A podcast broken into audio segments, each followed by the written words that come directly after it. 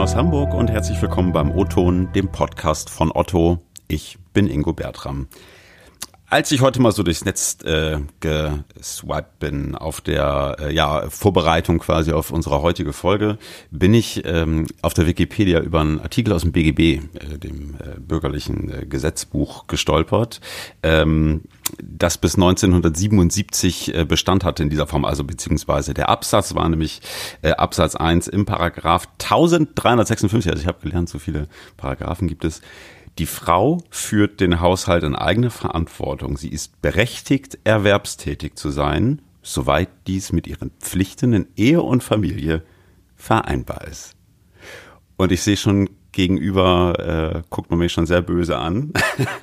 ich habe heute Eva Maria Schmal bei mir im Studio zu Gast und wir möchten heute sprechen, wie männlich ist eigentlich die Arbeitswelt. Es klingt jetzt vielleicht ein bisschen doof, aber ähm, wer sich mal so ein bisschen die Mühe macht und cross-checkt äh, in verschiedenen Zeitschriften, wie beispielsweise der Zeit, äh, wird feststellen, hm, ich glaube, so ganz gleichberechtigt und gleich behandelt ist das alles noch nicht.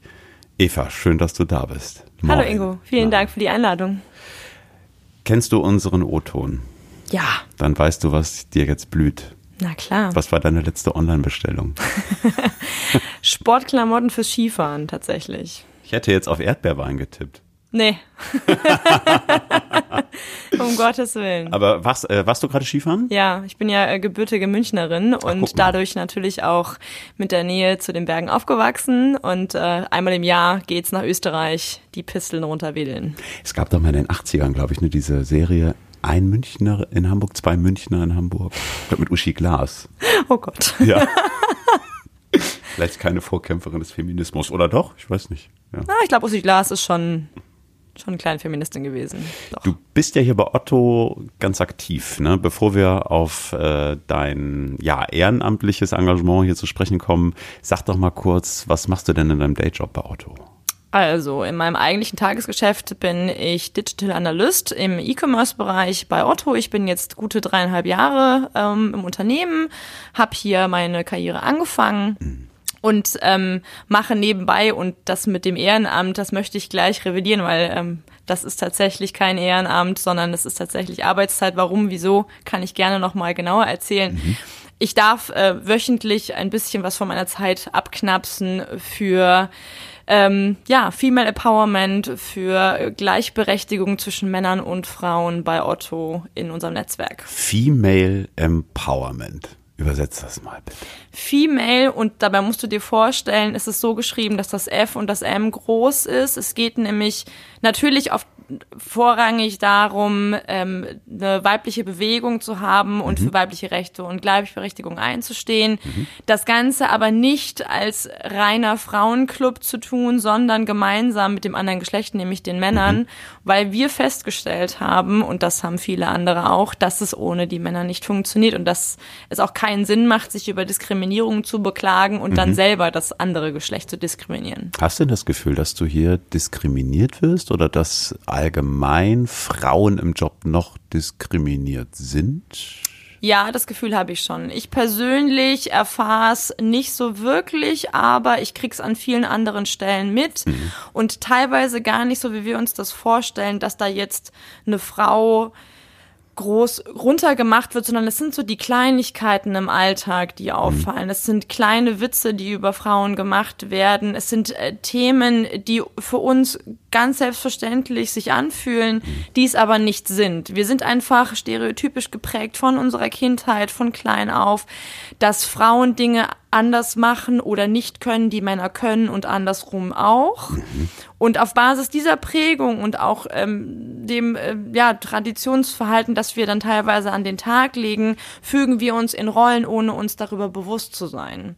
Und das, was wir bei, ähm, bei Otto mit unserer Bewegung oder mit unserem Netzwerk, das wir haben, vorantreiben wollen, ist gar nicht, dass jetzt alle Frauen irgendwie 100% arbeiten sollen oder in Führungskarrieren gehen sollen, sondern es soll jede Frau sich bewusst machen, was möchte ich und dann für dieses, was sie möchte, auch einstehen und diesen Weg gehen. Mhm. Und nicht sagt, ich bin die Frau, das bedeutet automatisch, ich gehe ein Jahr in Elternzeit zum Beispiel mhm. und danach gehe ich auf 60 Prozent, weil Frau das halt so macht. Mhm. Aber viele machen das, ne? Also ich habe irgendwie Statistiken gesehen, ich glaube, die eine war von 2018, also jetzt nicht mehr, nicht ganz jung, aber nicht ganz alt, wonach in Deutschland fast 50 Prozent der Frauen in Teilzeit arbeiten. Das ist schon ganz schön viel, ne? Ja, und das Problem, was sich die Frauen dabei oder wo, wo sich die Frauen einfach nicht bewusst sind, ist zum einen dieses Thema Rentenpunkte. Mhm.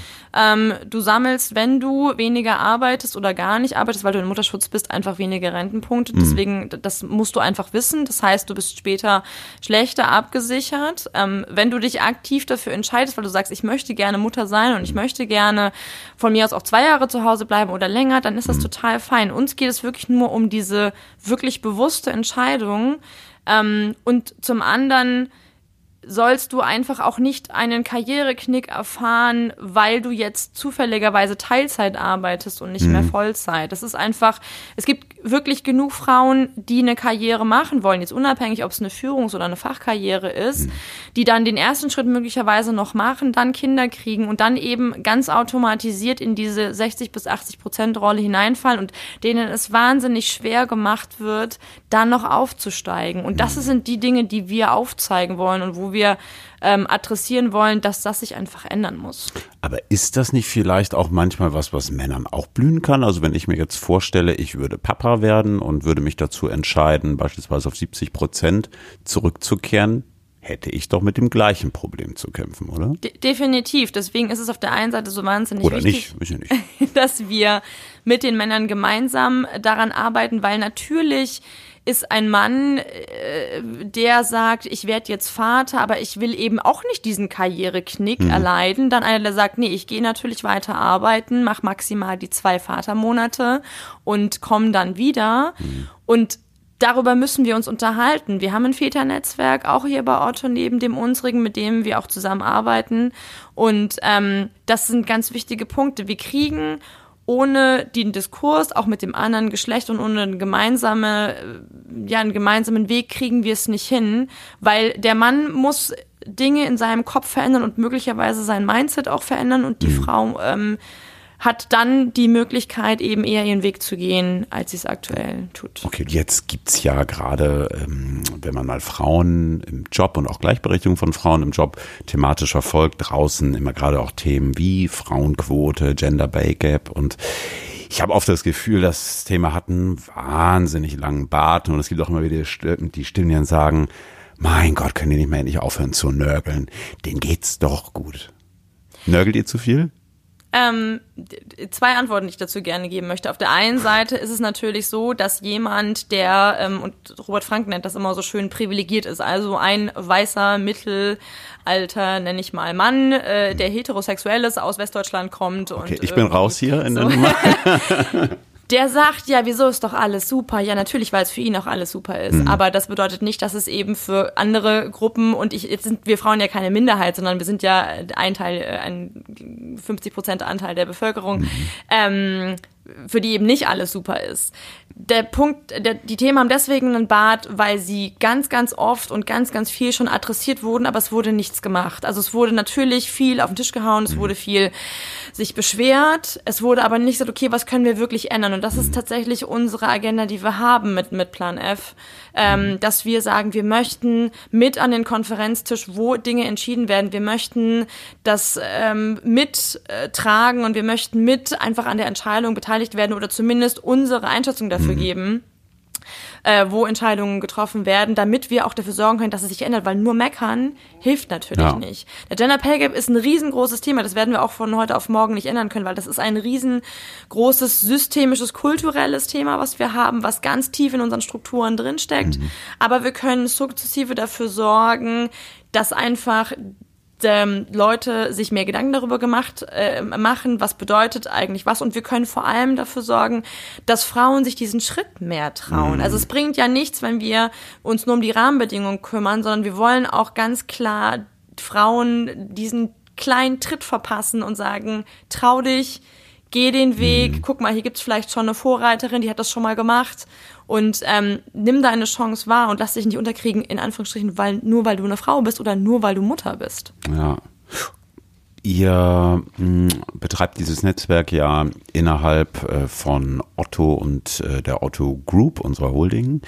Mh, hm, seht ihr denn auch über den Konzern hinaus hier, äh, ja, vielleicht die Chance oder die Möglichkeit, euch da mit einer Stimme zu positionieren? Oder sind das am Ende wirklich Aktivitäten, die sich eigentlich nur auf den hiesigen Otto Campus konzentrieren. Wie schätzt du das ein? Also die Themen, die wir hier intern haben, die existieren mhm. extern ja genauso. Mhm. Das heißt, es sind eigentlich die gleichen. Wir haben ähm, eine Strategie äh, herausgebracht für dieses Jahr, wo wir ganz klar Rollen definiert haben, was können wir eigentlich Campus intern ähm, bewegen, was mhm. wollen, welche Rollen wollen wir einnehmen und mhm. die haben wir genauso für extern definiert. Okay. Wir vernetzen uns ganz viel mit anderen äh, Frauennetzwerken, die teilweise viel weiter sind als wir, was so dieses Thema Transparenz von Gehältern oder auch ähm, ne, Führung in Teilzeit äh, angeht. Mhm. Und äh, wir planen im Mai ein übergreifendes Barcamp, wo nur Frauennetzwerke aus verschiedenen okay. äh, cool. Unternehmen, sei es von Euler Hermes, sei es von EWE etc., in mhm. Bremen sich treffen und dann genau über diese Themen reden. Wir sehen uns jetzt nicht als diejenigen, die hier in Deutschland irgendwie die großen Strukturveränderungen voranbringen. Dafür noch sind nicht. wir zu wenige, zu klein, noch nicht, genau. Aber wenn wir hier Kann im Kleinen, kommen. wenn wir hier im Kleinen anfangen, ähm, dann ist das auf jeden Fall schon mal besser als nichts. Mhm. Und wir wünschen uns tatsächlich, dass irgendwann Frauen sich bei Otto bewerben, weil sich Otto so stark macht für Gleichberechtigung, für Chancengleichheit und weil Otto diese Rahmenbedingungen bildet, mhm. ähm, hier zu arbeiten und sich hier auch zu engagieren. Wenn ich wüsste, dass es ein Unternehmen gibt, was ganz aktiv nach außen damit wirbt, dass man sich dort neben dem eigentlichen Job auch äh, für diese Themen stark machen kann, wäre das für mich ein absolutes Plus mhm. und ein Grund, mich dort zu bewerben. Aber glaubst du, dass es echt so viele sind? Also ich meine, ich habe irgendwie auch bei mir wahnsinnig viele Kolleginnen in der Abteilung, die erscheinen mir zumindest irgendwie ja sowohl lebensfroh als auch beruflich erfolgreich und äh, ich habe gar nicht so das Gefühl, ich denke so, ja, wir brauchen das jetzt. Also, äh,